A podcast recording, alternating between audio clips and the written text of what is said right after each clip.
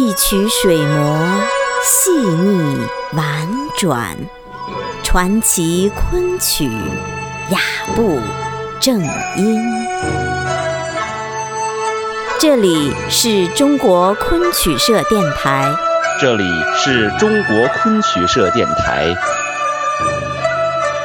欢迎收听中国昆曲社电台，我是欢烟客。这期节目为您安排的是昆曲小常识，继续为您播出昆曲的曲派四。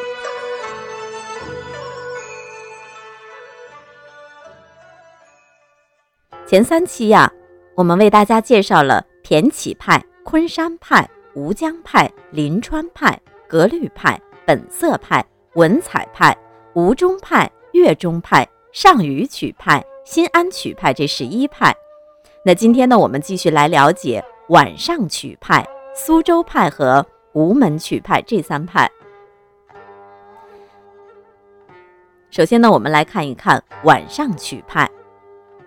昆曲流行后呢，产生了很多地域性的流派，晚上曲派就是地域性流派当中的一支。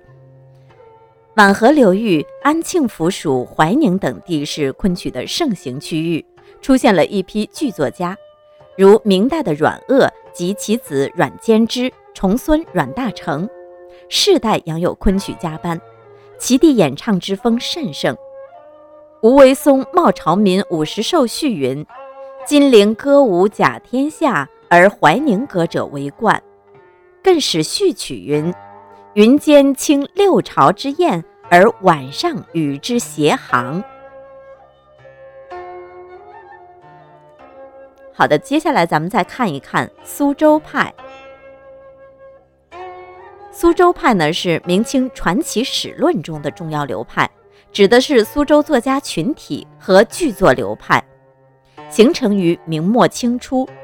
代表作家呢是以李煜为首，还有朱佐臣、朱素臣、毕万厚、叶直斐、张大富、朱云从、薛继阳、盛继时。陈二白、过孟起、盛国奇等，他们不是文人学士，也不是官家子弟，而是直接为戏班服务的市民作家，是编剧集团。他们上承临川派和吴江派的双美，下开南红北孔，既富才情又贤音律。不仅在创作思想上敢于触及社会问题，而且在艺术手法上。也能融文采与格律于一炉，写出一批能适应舞台演出的现实主义杰作，如李煜的《清中谱》，朱佐朝的《渔家乐》，朱素臣的《十五贯》，张大富的《天下乐》，叶直斐的《英雄盖》和盛继时的《胭脂雪》等。他们交往密切，作风相近，在明清之际的剧坛上形成了别树一帜的戏剧流派。因为他们都是苏州人，所以现在的戏曲史研究者啊，称之为苏州派。也有人呢称之为无限派、无限曲派或无门戏剧家。那说到无门，咱们再看一下无门曲派。无门曲派呀，是中国昆剧学的主体流派。也是吴郡苏州府各县昆剧人才部落经过几个世纪的集体创作的结晶。吴门曲派的风格起始于昆山派的典雅甜丽，作品迎合了士大夫和知识阶层的审美需求。尽管后人呢曾把典雅作品讥为不知本色为何物的成书柜子，但实际上呢，他们也是场上之曲，拥有一定的观众基础。至明代中叶，沈景吴江派以本色论为理论支柱，对典雅派进行了否定。那这种否定呢，体现了蓬勃发展的戏曲运动内部的呼唤。当时呢，苏州地区随着资本主义经济萌芽的发展，市民阶层已日益壮大。沈景群落提倡本色论、声律论，要求戏曲语言不加雕饰，贴近生活，强调了曲词依腔合律。平易上口，代表了新的观众层的愿望与审美观。由于吴江派的倡导和推波助澜，昆曲终于得以挣脱华堂的羁绊，而日渐步入了下层民间，并迫使典雅派作品在场上有所退缩。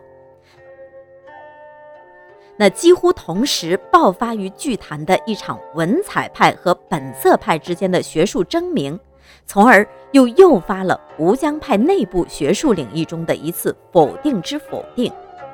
以王继德曲律为代表，在肯定神经本色论和声律论的基础上，主张用本色而不废文采，重声律而反对拘泥，终于使吴门曲派在长期的演化过程中积淀成型。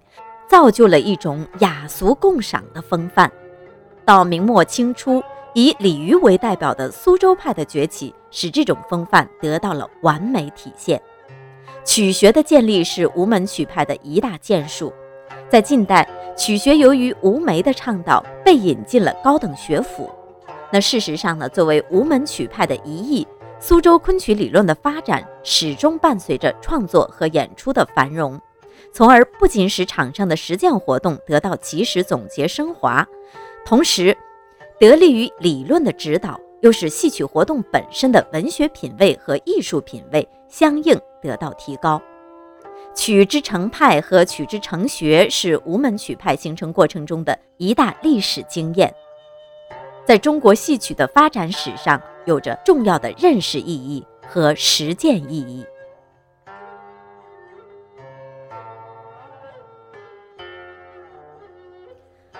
本期文案参考由吴新磊主编的《中国昆曲大词典》，更多精彩内容，请关注中国昆曲社微信公众账号，输入“昆曲社”的全拼，就可以订阅有声有色、赏心悦目的大雅昆曲微刊了。感谢您的聆听，我们下期再见。